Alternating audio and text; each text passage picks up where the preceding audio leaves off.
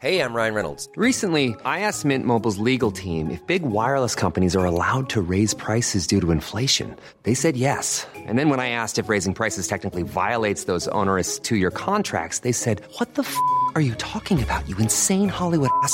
So to recap, we're cutting the price of Mint Unlimited from $30 a month to just $15 a month. Give it a try at mintmobile.com slash switch. $45 upfront for three months plus taxes and fees. Promo rate for new customers for limited time. Unlimited more than 40 gigabytes per month. Slows. Full terms at mintmobile.com.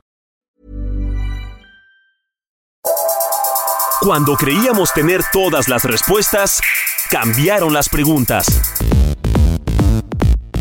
Bienvenidos a Sin Duda Hashtag Asesórate, un espacio donde hablaremos sobre temas de negocios en un idioma sencillo.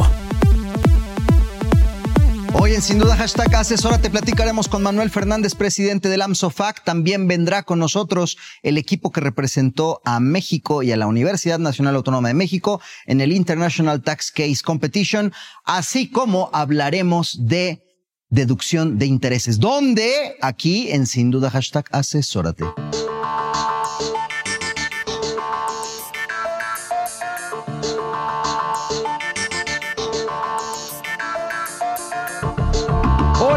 ¿Cómo les va? ¿Cómo andan? Bienvenidos y bienvenidas a este espacio titulado Sin Duda Hashtag Asesórate. Yo soy Luis Octavo y como cada martes les doy la bienvenida a este programa donde platicamos de negocios, de temas relevantes en el sector y que seguramente impactan a tu negocio. Hoy quiero dar la bienvenida como asesor de negocio a mi querido Asael Apolinar. Creo que es la primera vez que coincidimos o ya habíamos coincidido. No habíamos coincidido. Yo del lado de asesor de negocios es la primera vez. Me Ajá. en otra ocasión con Danny Bow. Ah, muy bien, al querido Dani Bock, le mandamos también un fuerte abrazo. Mi querido Asael Apolinar, ¿cómo te va? Muy bien, gracias Octavio y un placer estar con ustedes aquí. Muchas gracias. Queridas y queridos, también vamos a darle la bienvenida a nuestro invitado del día de hoy. Hoy tenemos varios temas, como ya lo escucharon, y vamos a arrancar hablando sobre el tema de las entidades financieras, pero puntualmente llevadas de la mano de esta asociación ya con muchos ayeres que le preceden. Nos acompaña hoy el presidente de AMSOFAC, que ya nos explicará qué es AMSOFAC. Mi querido Manuel Fernández Guerra, ¿cómo estás? Bien, ¿y tú? Todo muy bien, gracias. Bienvenido a este espacio. Muchísimas gracias, encantado de estar aquí. Oye, pues eso, a ver, de entrada, eh, AMSOFAC, ¿qué significa AMSOFAC? AMSOFAC. La AMSOFAC es la Asociación de Arrendadoras, no, perdón, Asociación Mexicana de Empresas Dedicadas al Arrendamiento, Crédito y Factoraje. Perfecto. ¿no? Y aglutina las principales empresas del sector que se dedican a otorgar el arrendamiento, ya sea financiero o puro, en el sector, en la industria mexicana. ¿no? Muy Somos bien. los principales, nuestros socios son las principales arrendadoras del país. Ok. Ahora, ¿cuántos años tiene de presencia de, de que surgió AMSOFAC? AMSOFAC tiene aproximadamente cerca de 45 años, si no mal me equivoco. Ya tiene pues bastante tiempo, ¿no? Y digamos, ha venido evolucionando entre diferentes empresas del sector. Tú, recordarán que anteriormente ser una arrendadora requería un permiso especial de la Secretaría de Hacienda. Posteriormente salieron las SOFOMES y entonces se fueron incorporando las arrendadoras que no necesariamente tenían que tener este permiso. Este, eran SOFOMES, pero ya no necesariamente eran SOFOMES. Entonces ahorita tenemos este, una variedad de arrendadoras que pertenecen tanto al sector bancario como al sector de intermediarios financieros no bancarios y todas tenemos en común que nos dedicamos al otorgamiento de arrendamiento ya sea puro o financiero de manera eh, profesional. De acuerdo, las SOFOMES entendiendo que son las sociedades financieras de objeto múltiple. Sí, y, y- y ahí, ahí es bien importante cómo esta brecha se, se rompió cuando desregularizan la operación de arrendamiento financiero, que era una, como bien comentas, era una actividad que estaba regulada y exclusiva para ciertas entidades que requerías una autorización de la Comisión Nacional Bancaria y de Valores. Cuando se rompe esto con el nacimiento de las OFOMES, pues la oferta se incrementó de manera significativa y el acceso a estos instrumentos como el arrendamiento financiero, pues se dio para prácticamente muchísimas empresas en México. De acuerdo. Oye, y, y desde tu perspectiva, ¿cómo es que se da este, este, esta apertura? ¿A qué responde? ¿Como necesidad del, del propio mercado? Claro, mira, definitivamente el, el, digamos, el entorno económico, el entorno empresarial, el entorno de negocios en el país, pues requiere de varias fuentes de, de financiamiento. El financiamiento tradicional en el ecosistema donde vivimos tiene una importancia relevante. Digamos que alrededor del 70% de las operaciones de financiamiento son realizadas a través de operaciones tradicionales de crédito, ¿no? Y en México el 30% se podría decir que está realizado a través de operaciones de arrendamiento. Ok. Ahora, si comparamos con otros países más evolucionados, vemos que el sector arrendador pues ya está en números del 65%, ¿no? El arrendamiento es una gran herramienta para ir directo hacia los activos productivos y, digamos, perder todo este tema que, que deja de ser eficiente y irnos directos por los activos. Ese es un gran nicho que tenemos que llenar como sector en el sector arrendador en el país. La idea nuestra como asociación es trabajar hacia el incremento y participar en el ecosistema de financiamiento con mucho más volumen, con mucho más peso. Ok. Y aquí es importante resaltar que justamente el, el arrendamiento viene a, a cubrir una parte de un modelo económico en la cual a las empresas les conviene más invertir sus recursos en materia prima, en generación de la utilidad, a tenerlo en un activo fijo, Correcto. detenido y congelado. Que es lo que sucede con la parte de que si sacas un crédito tradicional, vas y compras la maquinaria. La maquinaria ya es tuya, tuya, que es un paradigma mexicano. Es de- correcto. de yo quiero mis activos que sean propios, pero si lo llevamos al modelo económico, la realidad es que te conviene mejor pagar una renta por un activo y ese recurso, esos 100 pesos que, que- que tienes en cash, mejor compra materia prima que te da un margen de utilidad mucho mayor cuando vendes tu producto terminado. En, en otro foro tuvimos la, la fortuna de platicar con Jaime Origel, a quien también mandamos un fuerte abrazo, eh, que es vicepresidente de finanzas de CHG Meridian, que también pertenece al sector y también inclusive propiamente a Amsofac. Correcto. Nos decía más allá, ¿no? El, el tema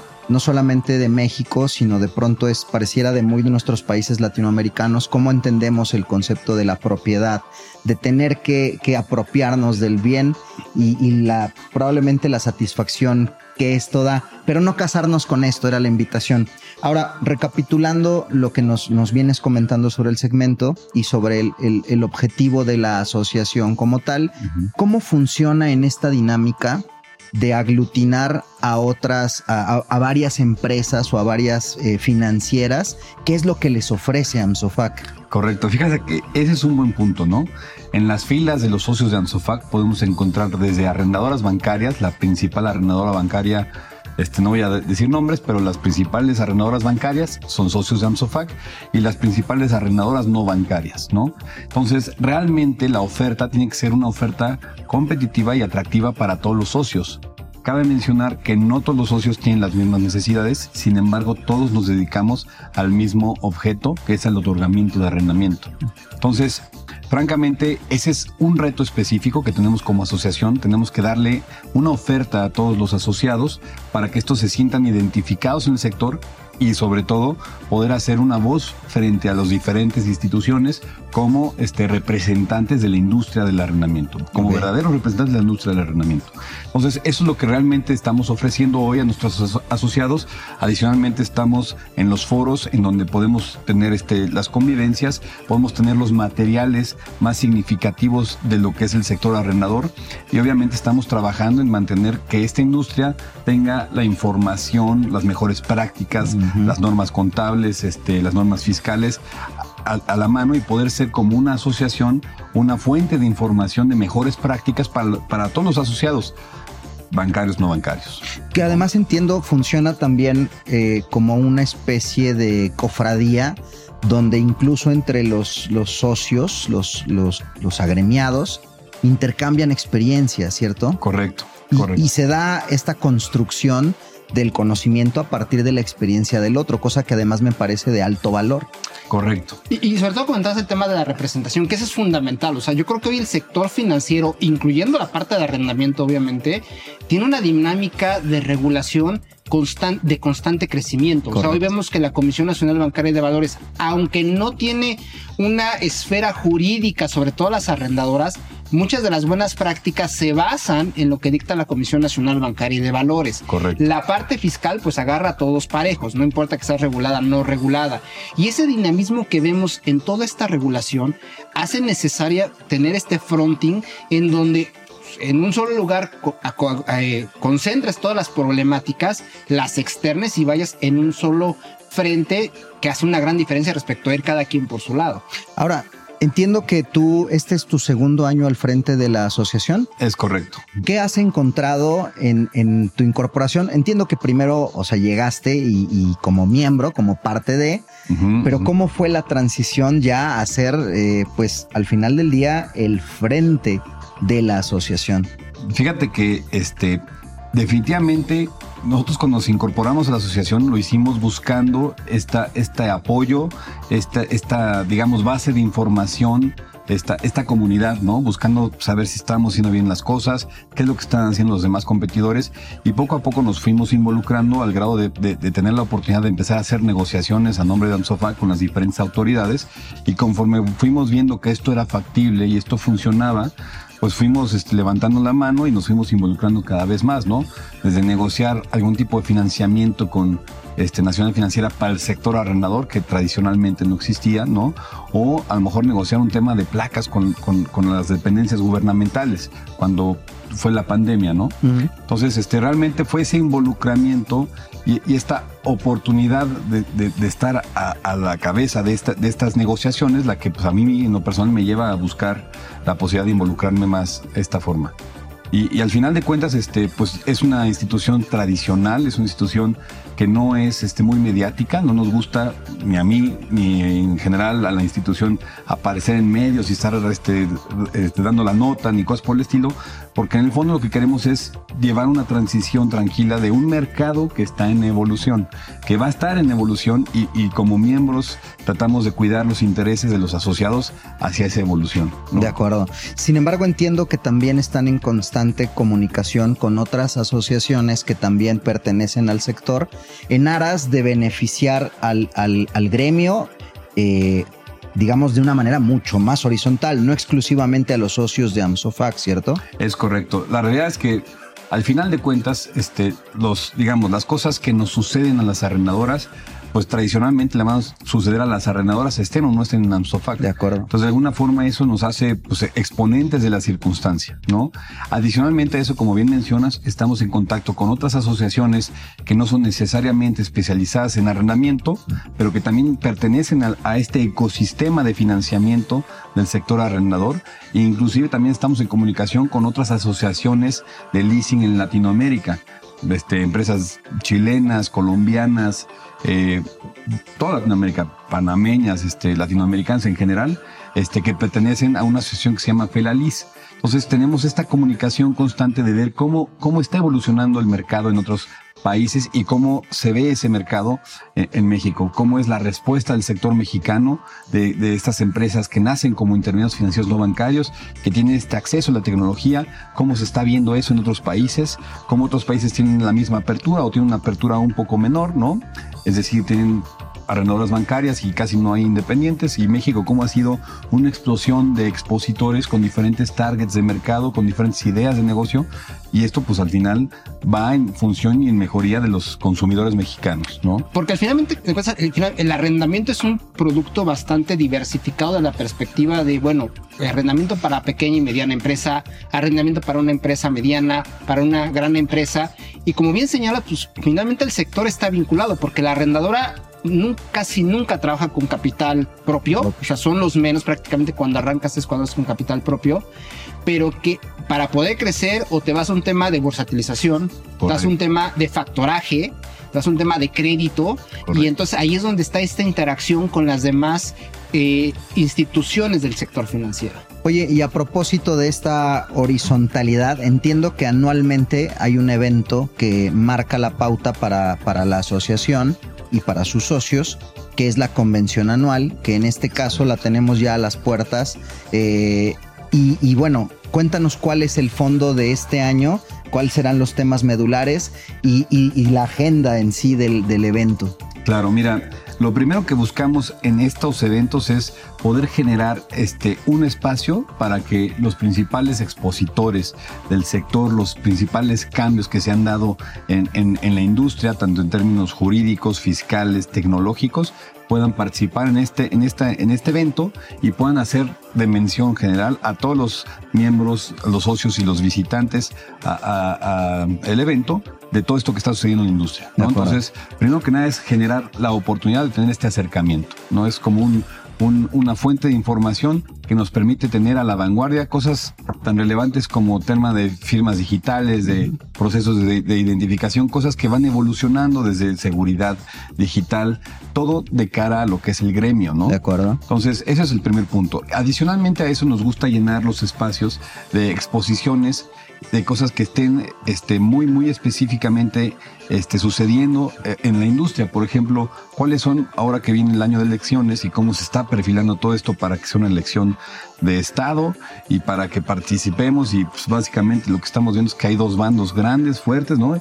Y todo eso, ¿cómo, cómo, te lo digieres desde la perspectiva de una industria pues que tiene necesidades de emisión este, de, de, deuda, tiene necesidades de financiamiento, tiene necesidades de tener cartera, cómo se ven las tasas de interés, cómo nos afectan las tasas de interés. La realidad es que es, un mundo de cosas que como gremio tenemos que, que, tener la posibilidad de hablar de esos temas. Entonces invitamos a especialistas para que nos hablen de esos temas y, y obviamente pues todo eso genera este flujo de información a través de, los asociados que al final no, nos preparan. Es como una oportunidad de hacer como un team back y reflexionar y poder regresar a nuestros negocios con esta, esta nueva información. Y obviamente de ahí habrá quien saque una hebra de, de oportunidad y se siga trabajando hacia futuro con esas con esa información fresca, ¿no? Que entiendo esto ya eh, analizándolo como, como información de valor, eh, es de interés no solamente si perteneces al sector, si perteneces al gremio, sino de pronto, o sea, eh, eres un empresario, tienes un negocio y quieres también conocer las perspectivas de los especialistas con visión hacia el 2024. Es tan valioso como cuando si tú eres una persona que quieres aprovechar nearshoring y estás en, viendo tus opciones de inversión, tienes tres opciones, capital, crédito o arrendamiento. Y si tienes interés de saber cómo funciona el arrendamiento, esta es tu gran oportunidad, inclusive para asistir e informarte cómo funciona fiscalmente, cómo te conviene, cuáles son los beneficios, las ventajas de no ser el dueño del activo, de tener a alguien más que sea el dueño del activo, que te los ponga a trabajar. Uh -huh. O sea, la verdad es que es un mundo interesantísimo para visitar. Y entiendo que tienes una feria, una exposición, que aquí el, el, el, lo interesante es que puedes tener ese acercamiento en esos espacios de coffee break con los expositores y de pronto tener esta charla para, para si tú tienes alguna inquietud sobre estos instrumentos que ya mencionaste u otros, claro. ese es el momento ideal para poder aprovechar. Hay mucho networking. Correcto, mucho networking. Hay el área de negocios donde puedes visitar, platicar físicamente con los diferentes expositores, con los diferentes asociados y en agarrar nuevas ideas, nuevas ideas de financiamiento, nuevas estructuras de financiamiento. No todos los asociados financian de la misma manera. La verdad es que es muy interesante visitar este tipo de, eventos porque puedes encontrar diferentes formas de operar. Y, inclusive, por lo que comentas, si tú quieres comenzar tu propia arrendadora, aunque no pertenezcas a la AMSOFAC hoy día, pues es un buen foro para decir, a ver, ¿a dónde me voy a meter? Un termómetro. ¿Cómo lo hago? Porque hoy día muchos arrendados están surgiendo así y creo que puede ser un foro, por lo que comentas, en el cual pueden agarrar estos, estos temas técnicos de conocimiento y ya no comiences literalmente de cero. De acuerdo. Es correcto. ¿Qué fechas son? Dame un segundito. es en octubre. Estamos viendo que las fechas es el 12 y 13, 13 de, octubre de, octubre en la Ciudad de México. Es en, en el Hospital Español, en el Salón, en el salón Candiles. Candiles del Hospital Español. De acuerdo, Correcto. 12 y 13 de octubre a partir de las 8 y media, 9 de la mañana. Correcto. Ahí pueden echarse un cafecito, pueden saludar a Manuel, pueden saludar a Sael, me pueden saludar a un servidor porque ahí estaremos 100% seguros, eh, platicando temas relacionados no solamente con el sector, sino con el mundo financiero en general. Eh, entonces, eh, 12 y 13 de octubre. 12 y 13 de octubre. Salón Candiles del Hospital Español. Correcto. Mi querido Manuel, ¿alguna reflexión final?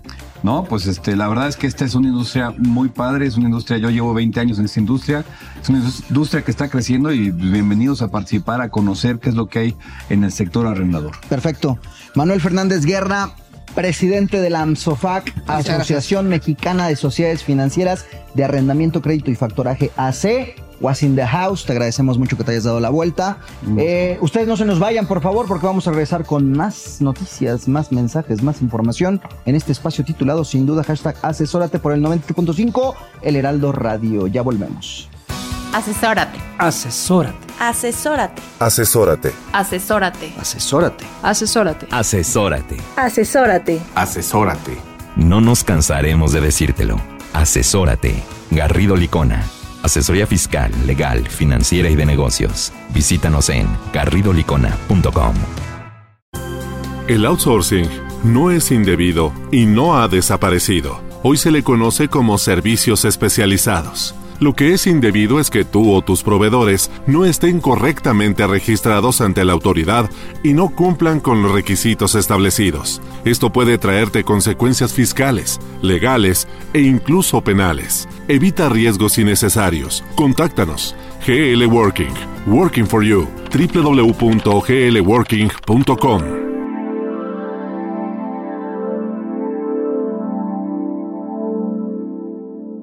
Soy Luis Octavio Valtierra y me escuchas por el 98.5 El Heraldo Radio en la Ciudad de México y por todas las estaciones que repiten la señal de Heraldo en el país, así como en el mundo por heraldo.com. Mi querido Asa, muchas gracias a Manuel Fernández que se detuvo para platicar con nosotros aquí en el Sin Duda, hashtag asesórate.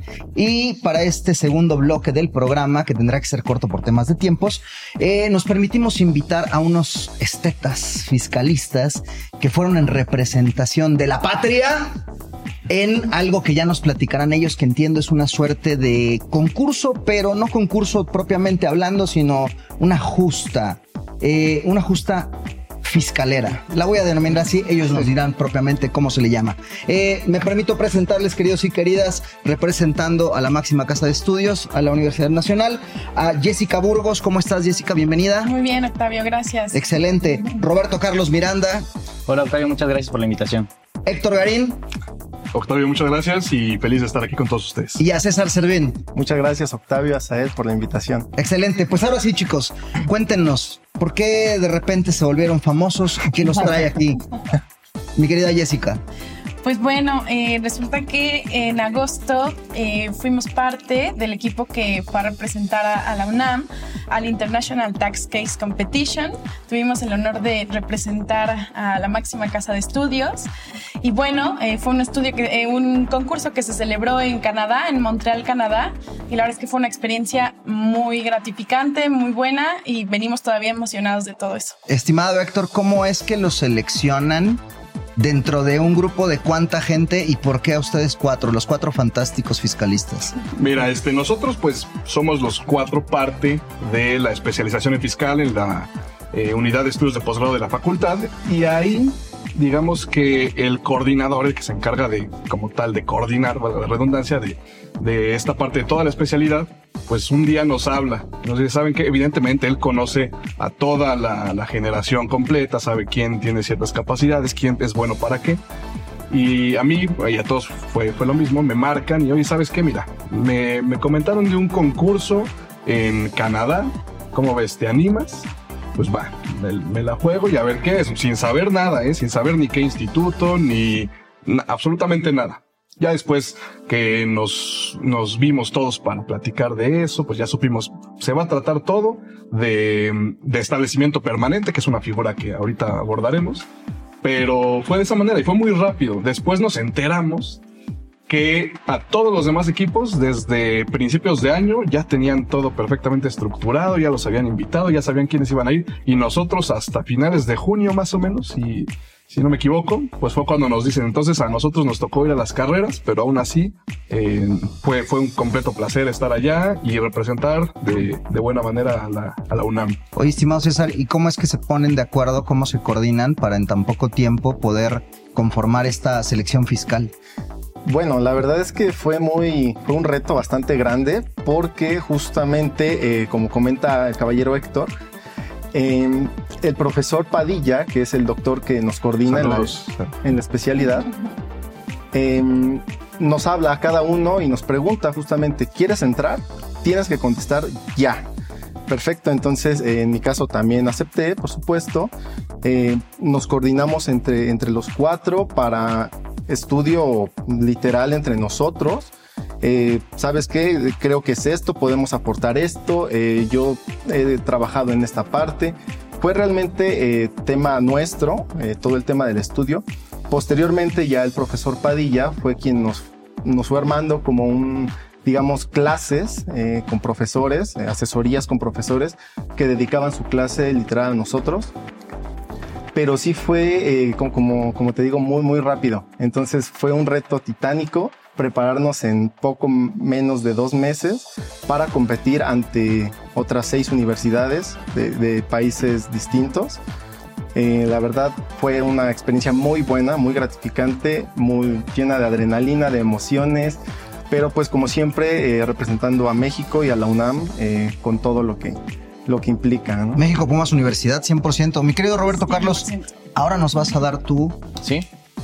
Nos vas a responder qué otros países estuvieron participando y otras cosas, pero ¿qué crees después de este breve corte? Porque los tiempos nos comprometen, queridas y queridos. Ustedes no se nos vayan, estamos por el 98.5 El Heraldo Radio, ya regresamos, estamos aquí platicando con representantes fiscales de la UNAM. Ahora venimos. Is it getting better? Or do you feel the same? Will it make it easier on you now? El mundo de los negocios no se detiene, nosotros tampoco. Regresamos a Sin Duda, hashtag asesórate después de esta pausa. Ryan Reynolds here from Mint Mobile. With the price of just about everything going up during inflation, we thought we'd bring our prices down. So to help us, we brought in a reverse auctioneer, which is apparently a thing. Mint Mobile unlimited premium wireless. Ready to get 30, 30, bit to get 30, bit to get 20, 20, 20, bit to get 20, 20, bit to get 15, 15, 15, 15 just 15 bucks a month. So, Give it a try at mintmobile.com slash switch. $45 upfront for three months plus taxes and fees. Promo for new customers for limited time. Unlimited more than 40 gigabytes per month. Slows. Full terms at mintmobile.com. Millions of people have lost weight with personalized plans from Noom, like Evan, who can't stand salads and still lost 50 pounds. Salads, generally, for most people, are the easy button, right? For me, that wasn't an option. I never really was a salad guy. That's just not who I am. But Noom worked for me. Get your personalized plan today at Noom.com. Real Noom user compensated to provide their story. In four weeks, the typical Noom user can expect to lose one to two pounds per week. Individual results may vary. Estamos de regreso en Sin Duda, hashtag asesórate, con el análisis de los temas empresariales que afectan a tu negocio. Queridos y queridas, soy Luis Octavio Valterra y me escuchan por el 98.5 El Heraldo Radio. El día de hoy estamos platicando con los representantes del International Competition Tax, International Tax Case Competition, quienes nos están visitando representaron hace muy poco a nuestro país y evidentemente a la UNAM en esta competencia celebrada en Canadá.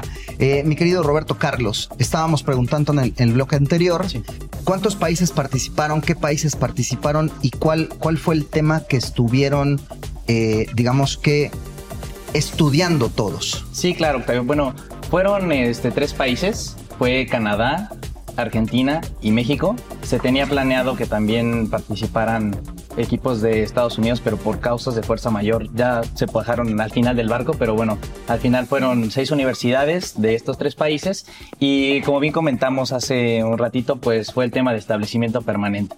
A todos nos dieron eh, el mismo caso, eh, teníamos que resolverlo y exponerlo ante los jueces y los jueces eran personas ejecutivos muy importantes eh, que ocuparon puestos eh, altísimos en la OCDE y en despachos y firmas internacionales. Entonces, básicamente, eso fue el cómo se versó el concurso. De lujo. Ok, y yo creo que la parte importante para toda la gente que nos escucha, hablan de establecimiento permanente. Bueno, ¿y qué es un establecimiento permanente? Hoy en un mundo global, las empresas no solamente hacen negocios en su propio país, sino se pueden hacer negocios en cualquier parte del mundo. Y para resumirlo de manera muy práctica, una empresa americana pues puede estar haciendo ventas en México, no necesariamente en línea, sino tener aquí un local, un representante que haga esas ventas. Y cuando tenemos ese caso, eh, lo que sucede es que esta empresa americana, aunque no tenga un domicilio formal en México, pues va a tener que pagar impuestos en México por todos esos ingresos. Y sí es bien importante considerar que el tema de establecimiento permanente pues es una regla prácticamente mundial. Y ahorita los chavos nos van a, nos van a platicar de cómo fue su caso y de que es una figura que eh, se replica prácticamente en cualquier legislación mundial. De acuerdo. ¿Cómo fue el caso, mi querida Jess? ¿Cómo- ¿Qué les, qué les expusieron? Pues mira, el caso la verdad es que era, fue muy amplio, eh, tocó muchos temas importantes. Eh, trataba básicamente de una empresa eh, canadiense que tenía una subsidiaria en Canadá. y entonces eh, intentaba ayudar, a, perdón, eh, mandar servicio técnico para poder ayudar al gobierno a implementar las nóminas eh, del gobierno de Estados Unidos, ¿no? Entonces, básicamente todo lo- todas las implicaciones fiscales y todas las reglas que jugaban para poder tomar eh, las decisiones fiscales Con correctas. muchas cosas alrededor. ¿eh? Excelente. Sí. ¿Cómo, cómo, qué- ¿Cuáles, mi querido Héctor? Por ejemplo, había el- la parte de un servidor en Singapur. ¿no? Que, eh, era, y, y es una figura que se utiliza muchísimo, eh, el hablar de dónde está el servidor y ahí vemos en dónde se tiene que pagar el impuesto. Pero también como equipo creo que nuestra visión iba un poquito más allá y, y buscábamos dónde está realmente la intención del negocio. Eh, incluso también otra parte importante de, oye, el contrato literalmente se firmó en otro país. Entonces, solo por el hecho de firmar, de, de poner tinta en un papel, ya vamos a hablar de que la intención de hacer ese negocio fue en ese país o realmente se acordó en otro país. Y ahí es donde realmente tendríamos que hablar de un establecimiento permanente, donde se tendría que pagar, en este caso, el impuesto. El impuesto. Oye, y mi querido César, en ese sentido, ¿cómo les fue respecto a, a los otros competidores? ¿Cómo, ¿Cómo se dio la dinámica de presentar el caso? Ponos ya en el contexto. ¿Ustedes analizaron? ¿Qué pasó? Sí, mira, eh, Octavio, eh, el, el concurso básicamente versó eh, en que cada equipo iba pasando frente a los jueces a exponer el caso eh, de manera aislada, es decir, eh, no podíamos escuchar a los otros competidores, justo pues por temas de confidencialidad y pues para no mezclar ideas ni nada de eso. Entonces nosotros, eh, si no mal recuerdo, fuimos el tercer equipo. De los seis concursantes, fuimos el tercer equipo. Entramos a una sala como esta, eh, preparamos nuestro caso, analizamos, dimos las propuestas, estructuramos una, una presentación en PowerPoint y posteriormente tuvimos 20 minutos para presentarlo ante los jueces, los cinco jueces que ya comentaron anteriormente. Estos jueces se metieron muchísimo en su papel. Me queda, me queda claro que son eh, personas muy, muy, muy eh, expertas en, el tema fiscal y pues también por eso fueron muy exigentes, ¿no? Durante esos 20 minutos tuvimos que dar prácticamente todo el antecedente, nuestro análisis y alternativas, conclusiones al caso concreto. Posteriormente ellos tuvieron 10 minutos para preguntarnos, preguntas, respuestas ya concretas sobre nuestro análisis. Eh, la verdad es que 30 minutos para explicar todo un caso que, que resolvimos en 3 horas es complejísimo, pero eh, creo que lo hicimos bastante bien. De hecho, recibimos muy buenos comentarios por parte de los jueces. Eh, entonces, pues como equipo nos sentimos muy, muy cómodos. Creo que cada quien se tomó su papel muy en serio y pues desarrollamos el, el tema como debía ser. Ok, y, y sobre estas bases, mi estimado Roberto Carlos, ¿qué pasó? ¿Determinaron a un equipo ganador o, o- o al final del día fue más un tema cuantitativo? ¿Cómo, cómo fue esta parte de la, de la competencia, de la justa? Sí, básicamente sí existió solamente un equipo ganador. Sin embargo, recibimos retroalimentación de todos los jueces, la cual nos fue muy grata. Todo lo que nos comentaron, el tema, cómo abordamos el caso y así como comentabas a él, pues para poner un poquito en contexto a la audiencia también, pues el tema de establecimiento permanente, a pesar de que nosotros revisamos legislación canadiense con Estados Unidos, pues nos damos cuenta de, así como comentabas él, pues en este mundo globalizado y en las nuevas directrices de la OCDE y todos estos cambios, pues podemos ver que el, el término establecimiento permanente, el concepto, pues es global.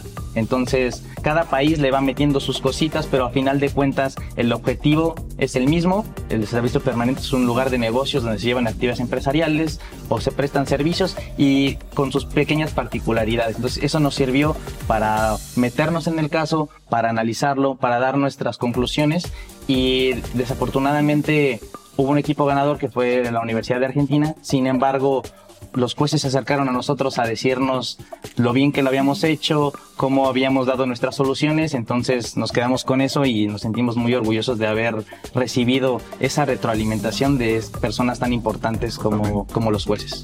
De manera general, mi querida Jessica, ¿con qué te Sí. quedas del evento? Wow, pues el, establecimiento permanente es una figura importante a nivel eh, mundial. Eh, creo que siempre tenemos que ir de la mano con un fiscalista para poder tomar las decisiones correctas. Eh, como empresarios, por supuesto, van a, a buscar a personas especializadas en esto y creo que como experiencia ahora abordar este tema. Creo que me quedo muy contenta, muy feliz y, y aprendí muchísimo. Misma pregunta, mi querido Héctor, ¿qué te deja de experiencia? Mira, realmente me doy cuenta de que México tiene muy buenos representantes en materia fiscal a nivel mundial y con eso me quedo. O sea, con que nosotros debemos sentirnos muy orgullosos, en este caso de nuestra facultad, de lo que nos están enseñando y cómo nos están capacitando para el mundo real, que ya a nivel posgrado tiene que ser realmente eh, eh, a un nivel de negocios y que México realmente es un muy buen exponente y que podemos ser fiscalistas no nada más en México, como comúnmente se piensa, sino a nivel internacional. Insights, mi querido César. Claro que sí, Octavio. Pues coincido con mis compañeros. Como experiencia personal, pues fue muy grato. La verdad, eh, representar a, a, la universidad y a México, todo un orgullo. Y como experiencia profesional, eh, creo que un fiscalista, un contador, abogado, fiscalista, no solo puede laborar en México. Creo que con, este, con esta experiencia me queda bastante claro que podemos, como mexicanos, ocupar eh, puestos importantísimos en instituciones u organismos internacionales. Entonces creo que básicamente esas son mis, mis dos experiencias, entre muchas otras, claro. Perfecto. Roberto Carlos. Claro que sí. Así que estoy totalmente de acuerdo con lo que dicen mis compañeros. Fue bastante enriquecedor. Fue un reto muy importante haberlo llevado a cabo, haber este, participado.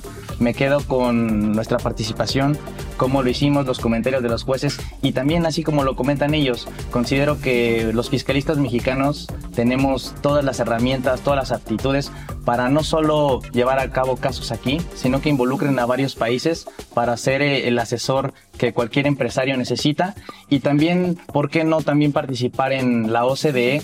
Con propuestas que vengan desde México para regular todo este tipo de tributación internacional. Creo que tenemos bastantes elementos y nos damos cuenta de que muchas veces en la legislación mexicana vienen temas que otros países no han contemplado, entonces podremos alzar la mano y servir también de pioneros en ese, en ese aspecto. Excelente.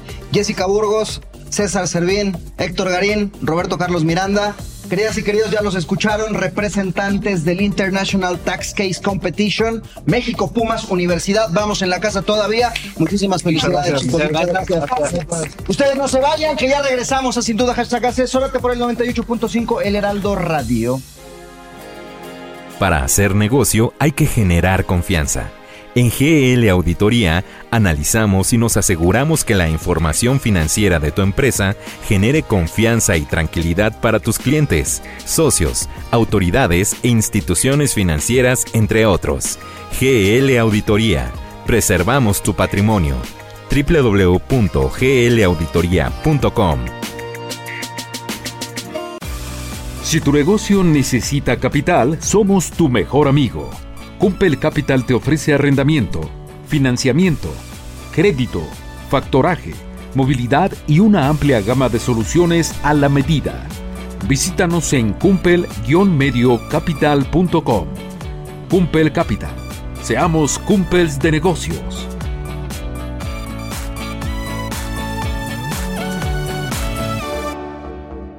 Soy Luis Octavio Valtierra y me escuchas por el 98.5 El Heraldo Radio en la Ciudad de México. ¿Y dónde más crees? En todo el país por elheraldo.com. ¿Y dónde más? En todo el mundo por la misma.com.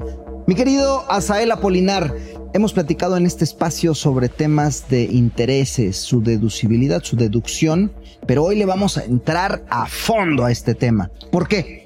Así es, Octavio. Pues bueno, Hemos platicado que para determinar el impuesto sobre la renta, las empresas cuando tienen que determinar su impuesto anual tienen dos componentes fundamentales. Los ingresos acumulables y las deducciones autorizadas. Las deducciones autorizadas se resumen como los gastos que tiene la empresa. Pero hay que analizar rubro por rubro. Y uno de los más importantes y que más requisitos necesita para su deducción son los intereses. De acuerdo. Y para eso está el día de hoy. Ah, para estos efectos veo que también invitaste a un tercero en cuestión, un especialista, socio de Garrido Licona y además un- una persona muy querida en este espacio, mi querido José Luis Mejía Soto. ¿Cómo te va? Muy buenas noches a todos, gracias por escucharnos. Muy bien, Octavio. A ver, entonces cuéntanos, ¿qué, de, de cuál es el fondo detrás de esta deducción de intereses? Pues mira, como bien apuntas a él, hoy en día es una de, las de las deducciones que más requisitos tiene. Y, y es raro porque realmente una empresa o un negocio para subsistir requiere financiamiento en términos generales. O le aporto como emprendedor capital propio o me endeudo.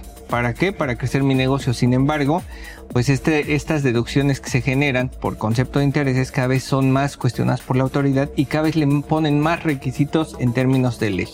Vamos a empezar, creo que para que toda nuestra audiencia entienda, es cuándo se deduce, porque hay varios momentos de deducción y, y, me voy a explicar. En términos generales, los intereses se deducen conforme se devengan. ¿Qué es este concepto de devengamiento? El devengamiento se va dando día con día. Si yo debo 100 pesos, pues el día 1 pues ya debo un componente de interés, el día 2, el día 3 y eso va siendo deducible. Esa es la regla general de la deducción de los intereses, pero esa regla general se rompe en dos momentos. Una cuando existen intereses moratorios, porque también existe la posibilidad de que no pague la deuda a tiempo y entonces se generen intereses moratorios a cargo de la empresa. Esos intereses moratorios tienen una regla particular que nos dice que durante los primeros tres meses van a seguir deduciéndose conforme se devenguen y a partir del cuarto mes hasta que se pague. Entonces ahí rompemos esta regla del devengamiento y nos vamos a flujo de efectivo. Y hay otro que rompe la regla de flujo de efectivo es que cuando yo tengo un financiamiento de una persona física que no tiene actividad empresarial, digamos que la deducción se da hasta que yo efectivamente pago el interés. Entonces, en términos generales, la regla sería, ¿puedo deducir los intereses? Sí, cuando se devenguen. Si son moratorios, tiene una regla particular de que los primeros tres meses al devengamiento y a partir del cuarto a flujo de efectivo. Y cuando son con personas físicas quien me está dando el financiamiento, son con, con base en flujo de efectivo. Ahora, José Luis, tocas un tema de la particularidad de en qué momento deducir, que es la regla general para intereses, es al devengamiento. Y aquí cruza con una regla que también tiene carácter general, que es el comprobante fiscal.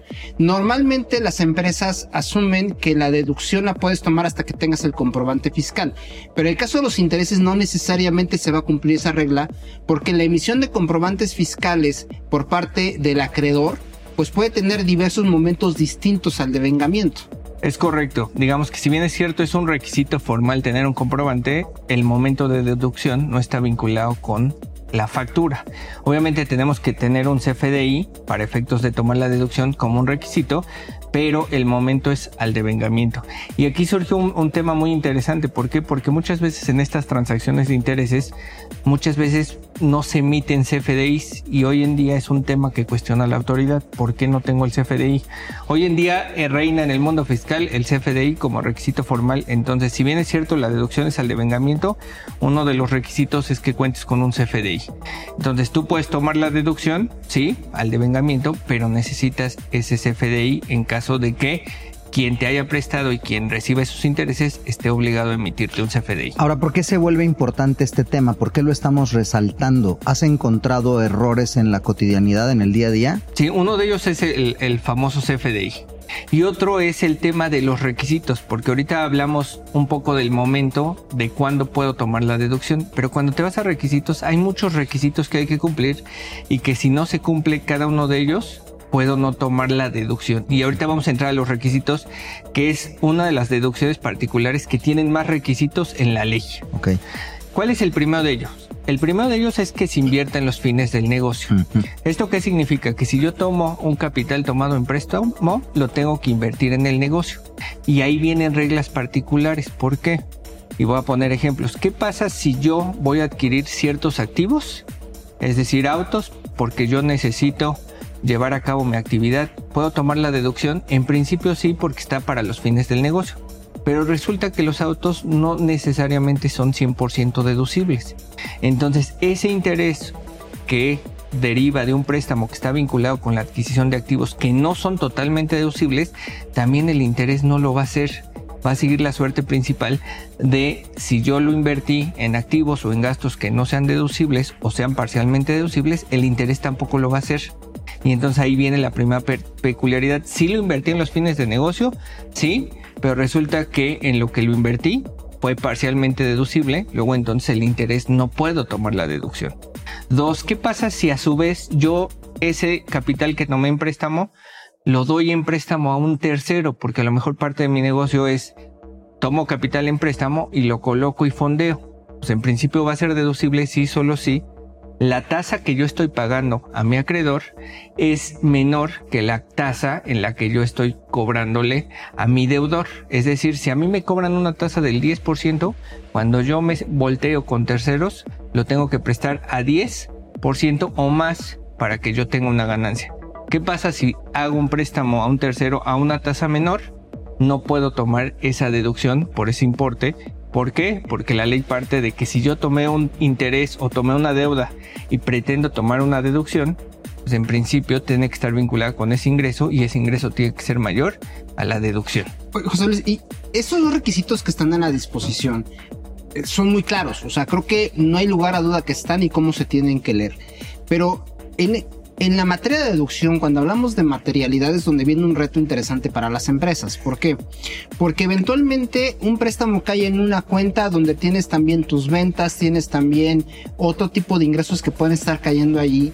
Y el cómo las empresas, ante una auditoría por parte del SAT que les cuestione esta deducción de intereses, cómo pueden probar eventualmente que efectivamente o lo destinaron para la compra de maquinaria y no fue para un pago de dividendo o un reembolso de capital, o bien que, los recursos que utilizaron para prestarla a terceros eran de sus propias ventas y no del fondeo que están pidiendo. O sea, hoy día creo que las empresas sí tienen que tener muy en cuenta que estas reglas tienen que ir acompañadas de materialidad que demuestren los dichos y de que están cumpliendo estas dos reglas. Así es, muchas veces en el contrato cuando tú te acercas a un banco tienes que explicar el destino de este crédito, ¿no? Pero otras veces cuando no vas y no lo haces en la, en la formalidad de un sistema financiero, tú puedes pedir a una empresa y probablemente... Sobre todo en las plataformas eh, digitales, por ejemplo. Sí, o, o, o, o, con Family and Friends y no te van a preguntar para qué. Entonces ahí es donde viene lo que dices a él, oye, yo no puedo porque hay una revolvencia de dinero, yo no puedo determinar para qué lo sé y es ahí donde la autoridad tiene un área de oportunidad que hoy en día ya ha venido cuestionando, en donde dice, oye, mientras tú no me expliques que está en los fines del negocio y no me asocies ese, ese préstamo con tu actividad, pues es no deducible y entonces la carga de la prueba, lamentablemente, está a cargo de las empresas o de los empresarios demostrar que efectivamente ese financiamiento fue para los fines del negocio. Ok, ya nos diste un elemento más que tenemos que considerar y es la, digamos, razón de negocio o que, que los, los recursos realmente vayan destinados al objeto de tu negocio.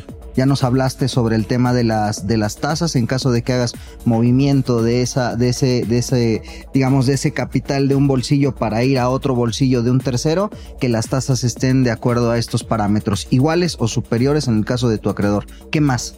Bueno, también hay que ver a quién le estoy pagando intereses ¿Por qué? Porque probablemente tenga que hacer retenciones. En el caso de que yo esté pagando a un extranjero, es muy probable que yo tenga que estar reteniendo sobre los intereses que sean exigibles. Y ahí entramos a un nuevo concepto. Oye, ¿cuál es la diferencia entre devengado y exigible? O lo devengado ya lo expliqué que es cada día que pase se va generando un interés, mientras que la exigibilidad es el momento en el que el acreedor se voltea y me dice, oye, me tienes que pagar el capital más el interés o el interés. Esa fecha es la exigibilidad, cuando le tengo que pagar, más allá de si le pago o no le pago, en ese momento surge la obligación de hacer una retención si estoy con un extranjero. Y si estoy a nivel nacional, es decir, con una persona física, es probable que también tenga que hacer una retención. Va a depender mucho si esa persona física tiene actividad empresarial o no. Si no la tiene, es muy probable que yo tenga que hacer una retención que va en términos generales de un 20% cuando es persona física. Y también tengo que voltear qué tipo de sociedad soy, porque probablemente si soy una empresa del sistema financiero, quien tiene que pagarle a una persona física, la tasa va a cambiar, ya no es del 20%, sino actualmente en 2023 es del punto 15 sobre el capital que dio lugar al pago de los intereses y de 2024 que va a ser del 1.48 según el paquete económico y que esta noticia ha estado rondando porque dicen, oye, le pegan al ahorro, ¿no? En donde se señala que hay un incremento de tasas, se ha hecho viral esta noticia, bueno, se refiere a esa tasa de interés que te este, perdona, esa tasa de retención que te estarían cobrando sobre el interés, ¿no? Y, lo comenta José Luis en la parte hacia el extranjero, hoy día es un verdadero reto para las empresas. ¿Por qué? Porque la autoridad fiscal se hace un énfasis muy puntual en fiscalizar esa parte de que estás haciendo la retención de manera correcta En ley tenemos cinco tasas, 4.9, tenemos 10%, 15%, 21 y 35, pero adicional tenemos los tratados internacionales. Entonces, la realidad es que hoy día cuando una empresa hace un pago al extranjero para hacer por el concepto de intereses, sí tiene diversas alternativas y fuentes de información para determinar cuál es la tasa correcta y óptima sobre ese pago de intereses. Si no retengo, no puedo hacer deducible. Además de que yo me convierto en un obligado solidario, esto es que yo tengo que pagar el impuesto que no retuve, que no retuve también tengo un tema de deducción. O si retuve mal, tampoco podemos deducir. Así es. Entonces aquí hay que tener cuidado con el tema de retención. Y también es importante a quién le pago. ¿Por qué? Porque, por ejemplo, si quien me está fondeando es un extranjero, que es parte relacionada, es decir, forma parte de mi grupo de interés económico, pues tengo un problema. ¿Por qué? Porque hay otras reglas adicionales y aquí entramos una regla que se llama capitalización insuficiente o capitalización delgada. ¿Esto qué significa? Que yo no me puedo endeudar mm, tres veces más de mi capital. Es decir, por cada peso de capital máximo tengo permitido tener tres pesos de deuda. Si yo tengo más de tres pesos de deuda en mi ejemplo, es probable que esos intereses, los que excedan, ya no son deducibles. Y entonces entra una nueva regla. Entonces, cuando yo estoy fondeándome con un extranjero, tengo que aplicar una regla de capitalización delgada que me pudiera llevar a un no deducible derivado de que quien me está fondeando es una parte relacionada extranjera del grupo, es decir, una empresa que sí es del grupo y que está fuera de México. Entonces, la autoridad, como lo ve, esta regla es, oye, pues, te está fondeando más allá de lo que tú podrías pagar. Tú te, endeudaras con un tercero, pues no estarías en posibilidad de, de que ese tercero te prestara por más allá de tres veces tu capital. De acuerdo. De manera general, ¿hay alguna otra otro factor que debamos de considerar? Ya estamos casi sobre el tiempo. Hay, hay una regla que si quieres la platicamos en la próxima sesión, que es el famoso concepto de intereses netos, que vino todavía a poner más limitantes en la deducción. No es que no lo pueda deducir, simple y sencillamente puedo deducir en la medida en que yo esté generando utilidades. Mi querido José Luis Mejía Soto, un gusto como siempre. Asaila Polinar. Luis Octavio, muchísimas gracias. Muchísimas gracias a todos ustedes, queridos y queridas, por habernos acompañado un día más en este espacio titulado Sin duda, hashtag asesórate. Chau, bye. Tenemos una cita la próxima semana en Sin Duda, hashtag asesórate, para analizar más temas que impactan a nuestras empresas. El mundo de los negocios no descansa. Sin duda, hashtag asesórate tampoco.